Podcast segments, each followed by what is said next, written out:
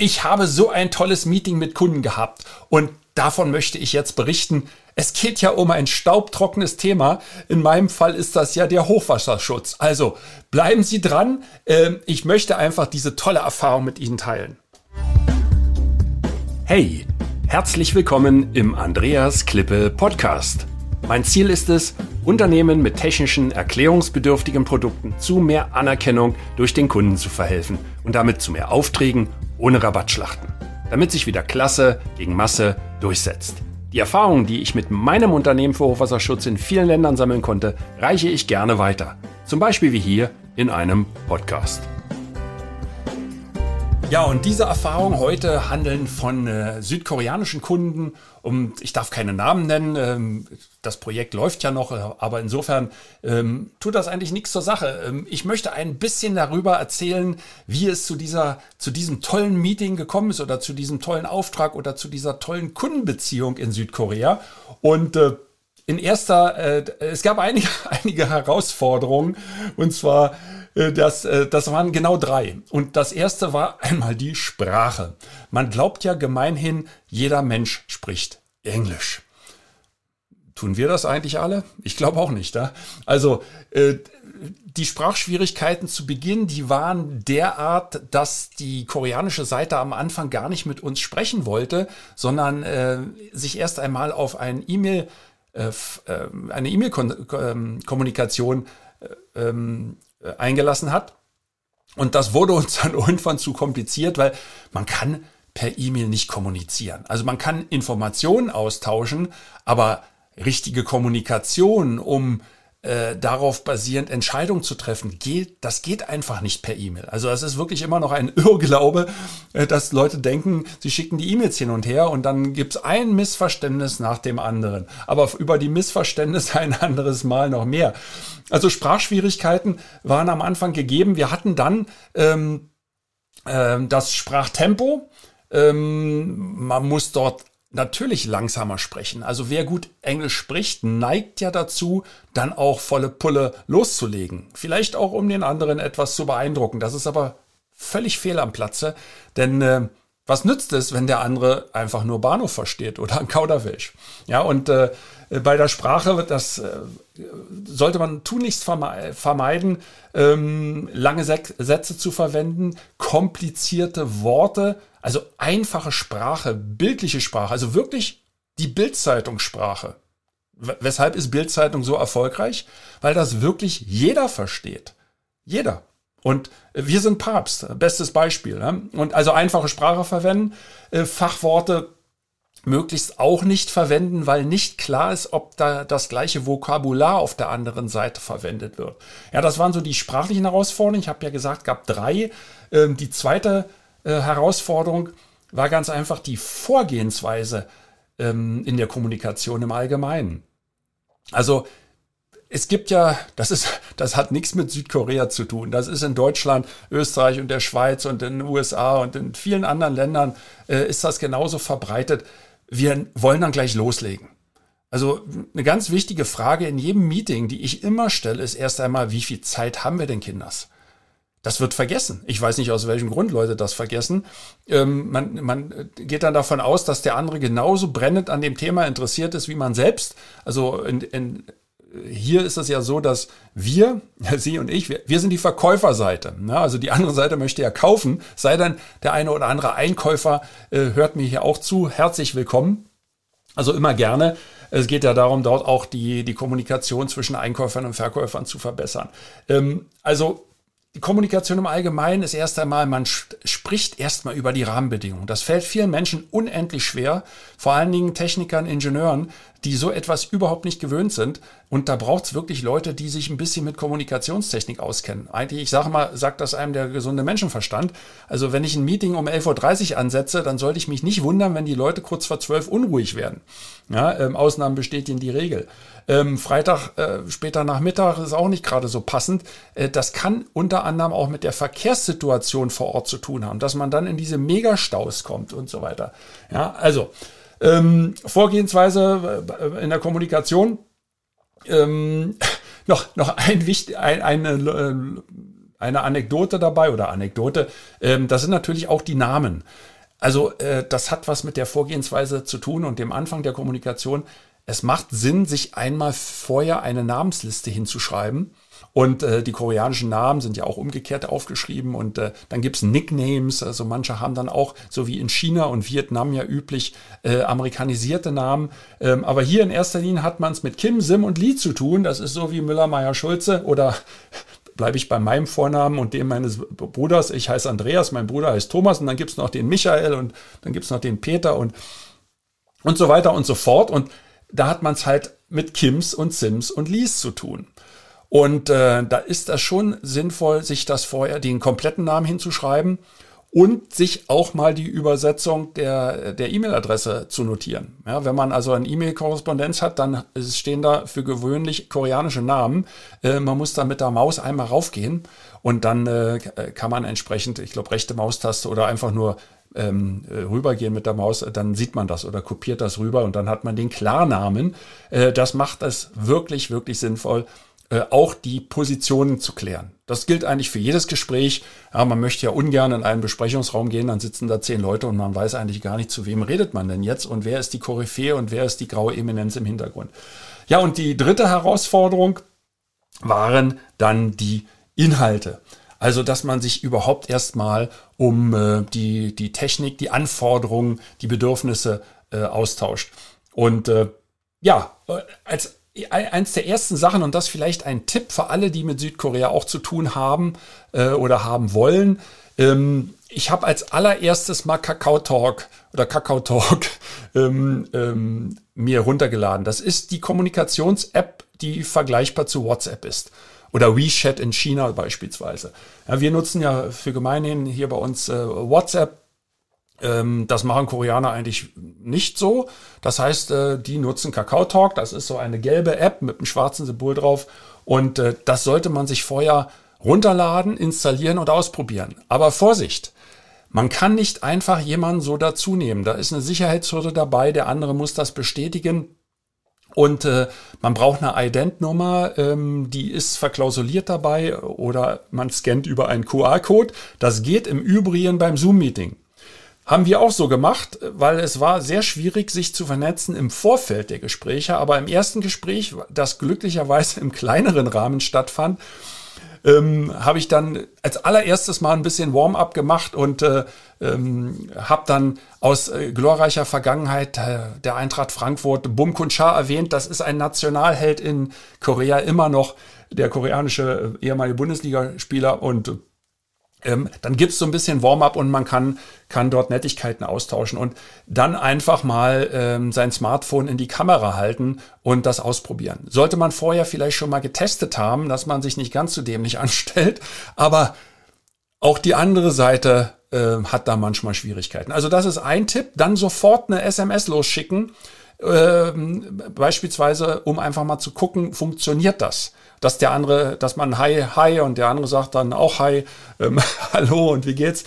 Damit ist das schon mal geklärt und noch ein Tipp hinten dran, möglichst in, der, in dem Zoom-Meeting sofort eine Gruppe einrichten.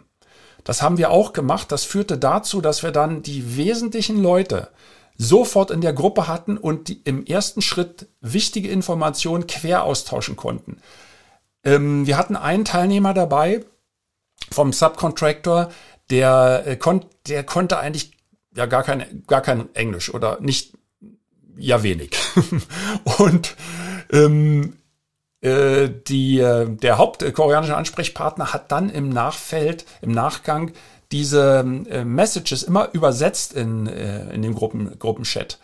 Und damit war diese Person integriert. Also jetzt stellen Sie sich mal vor, Sie müssen alleine mit dem kommunizieren. Das geht überhaupt nicht. Also das ist fast ausgeschlossen. So, das waren diese drei Herausforderungen, die Sprache, ähm, Vorgehensweise in der Kommunikation im Allgemeinen und die Inhalte. Ähm, ja, und jetzt komme ich zu den angenehmen Sachen. Also ähm, es, es war na, es sollte erstmal, vielleicht sage ich erstmal, um was es ging. Ähm, es äh, geht um äh, ein, das darf ich sagen, um ein großes Datenzentrum äh, in Korea und äh, die Abdichtung oder die Absicherung der Tiefgarage mit einem automatisierten Hochwasserschutz. Und äh, was uns im ersten Gespräch, nachdem ja das war es das zweite, das weiß ich gar nicht mehr, also ziemlich schnell gesagt wurde, war, ähm, dass die koreanische Seite ja die deutsche Gründlichkeit äh, mag. Nee, die haben gesagt, also wir sind ja, äh, wir, wir sind ja sehr beeindruckt. Ähm, ihr arbeitet ja wie hier, wie wir hier in Korea. Und damit meinten, meinten die koreanischen Partner die deutsche Gründlichkeit und die Schnelligkeit. Und da sind wir wieder bei dieser Schnelligkeit. Ich erlebe das immer wieder, dass dann in Deutschland oder in, in der Schweiz und in Österreich ist das genauso. Ähm, gesagt wird, oh, da haben wir einen Feiertag und da ist jetzt Samstag und heute Abend haben wir hier Volksfest und da ist dieses und jenes ähm, und, und dann Betriebsferien. Das ist ja alles gut und schön und das soll auch so alles sein. Aber wenn es darum geht, ein Projekt, das schon einen kritischen Zeitrahmen hat und äh, wo ich noch darum kämpfe, überhaupt erstmal wirklich den Auftrag zu bekommen. In unserem Fall, da sage ich gleich noch was, hatte das alles schon eine längere Vorgeschichte. Da ist Schnelligkeit ein Pluspunkt. Also äh, bei uns war es so, dass die koreanische Seite bis abends um halb zehn uns noch geantwortet hat. Ja, ähm, während ich das aufnehme, ähm, war ich in Deutschland und äh, oder bin noch in Deutschland. Ähm, und ähm, da hatten wir halt einen Zeitunterschied von ähm, sieben Stunden, also sechs Stunden rechne ich hier in der Sommerzeit immer zu den Philippinen, im, sieben Stunden sind es nach, nach, nach Korea, im Winter ist eine Stunde mehr. Ähm, also dort hat man sehr, sehr lange gearbeitet und die Antworten gab es auch an einem Samstag.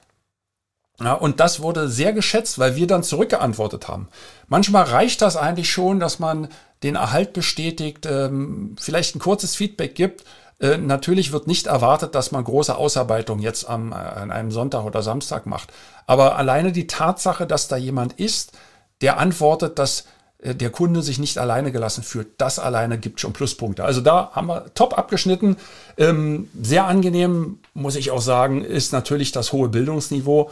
Ich meine, äh, ähm, Südkorea ähm, ist, ist ein Industrieland hat ja im äh, Zweiten Weltkrieg äh, übel gelitten. Ich glaube, seit 1910 war das von, von Japan besetzt und dann, als der, Japan natürlich im Zuge des Zweiten Weltkrieges ähm, verloren hatte, wurde das Land neu aufgeteilt. Der Nordteil ging an die Sowjetunion und der Südteil an die USA.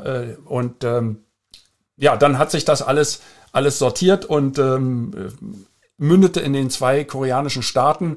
Äh, Diktatur im Norden, äh, das demokratischste Land im, im, Süden in Asien, das äh, eines der demokratischen Länder in, in Asien im Süden ähm, aber auch nach vielen Dik Militärdiktaturen etc. Aber seit den 90er Jahren hat sich das da alles, alles sortiert. Ähm, Südkorea hat so 52 Millionen Einwohner, ist äußerst dicht besiedelt und die Hälfte lebt im Großraum Seoul. Also die Hälfte, das sind so 26 Millionen, wenn ich mich mal auf diese Zahlen hier verlasse.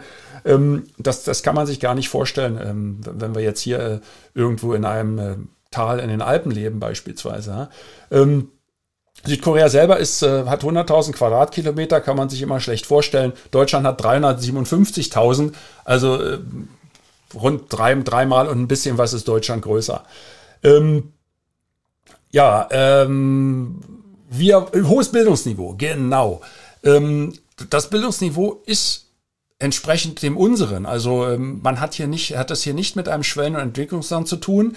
Äh, das darf man auf keinen Fall vergessen. Wenn man mal sich so anguckt, wer sind denn eigentlich die wichtigsten Firmen, ähm, dann zählt dazu natürlich Samsung. Die Samsung-Gruppe ist das ist sozusagen äh, ja, der größte Konzern.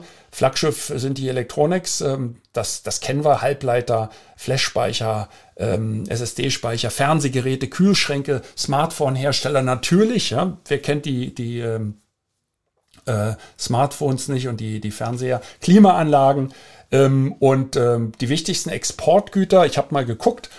Ähm, äh, das sind äh, elektrische Maschinen, Apparate und Geräte. Und äh, die machen so 25 Prozent der südkoreanischen Exporte aus. Gut, aber ich will damit jetzt gar nicht langweilen, das kann man ja alles nachlesen. Ähm, äh, natürlich noch äh, Schifffahrt, Schifffahrt, Straßenfahrzeuge, ähm, Automobilindustrie natürlich ganz stark ähm, und die Schifffahrt auch entsprechend. So, äh, diese Produkte, die gibt's jetzt, äh, gibt es dort und das gibt sowas gibt's natürlich nicht ohne entsprechend hohes Bildungsniveau, weil dort auch eine Entwicklung durchgeführt wird, was man in den Schwellen- und Entwicklungsländern für gemeinhin nicht hat. Das ist äußerst schwierig in Ländern wie äh, Indonesien, Philippinen ähm, äh, oder auch Vietnam. Ich bleibe jetzt mal im, in Südostasien, Kambodscha, äh, dort eine Entwicklung voranzutreiben. Ja, das hat verschiedene Gründe, da erzähle ich ein anderes Mal darüber, ähm, wo sich so etwas äh, lohnen könnte und wo nicht oder für wen sich dort die Geschäfte lohnen können und unter welchen Voraussetzungen. Ich bin ja dort seit, seit äh, 2012 habe ich die, den Entschluss gefasst, dort ein Unternehmen zu gründen. Das ist ja dann im Januar 2014 ähm, äh, offiziell genehmigt worden, beziehungsweise wir hatten dann die Betriebserlaubnis bekommen für unser Hochwasserschutzunternehmen und das Marketingunternehmen. Und das ist jetzt schon wieder eine Weile her. Ja, über Südkorea hatte ich ja gesprochen, auch die größten Unternehmen. Was gibt's noch? Ähm, Hyundai, kennen wir auch alle. Ja, Kia natürlich, die Autofirmen. Wer hätte das für möglich gehalten? Ja, als, ähm, ich kann mich noch erinnern, als Toyota, die ist ja ein japanisches Unternehmen, hier zum ersten Mal mit den zwei Affen, die sich dann da an den Lianen im, im, im Wald äh, von Baum zu Baum bewegt hatten und laut Toyota gebrüllt haben, da haben wir uns alle halb tot gelacht, haben gesagt, die verkaufen doch hier in Deutschland nie im Leben Autos. Und jetzt haben wir hier andere Firmen wie Hyundai und Kia. Und siehe da, das läuft. Ja, also man darf sich nicht zu der Arroganz hingeben und denken, das geht im Geschäftsleben immer so weiter. Auf einmal kommen dann andere Player. Ja, L, ähm, äh, LG ist noch zu nennen, äh, Hanwha natürlich, äh, SK äh, Telekom und so weiter. Ähm, hohes Bildungsniveau, hervorragende Produkte, das hatte ich eben erwähnt. Und warum hat mich das so fasziniert? Ähm, weil äh, die Kooperationsbereitschaft auf beiden Seiten hoch war. Also sowohl bei den koreanischen Kunden wie bei uns auch. Ähm, wir wollten ein Pro Pro Projekt voranbringen. Es war noch nicht entschieden. Ja, also en entschieden war es nicht. Und natürlich hat das immer was auch mit dem Preis zu tun etc. Aber wenn eine Seite ähm, eigentlich erst einmal an der Problemlösung interessiert ist und dann das Kommerzielle macht. Also das gefällt mir eigentlich immer am besten. Ja, was ich überhaupt nicht mag, das haben wir auch in anderen Ländern.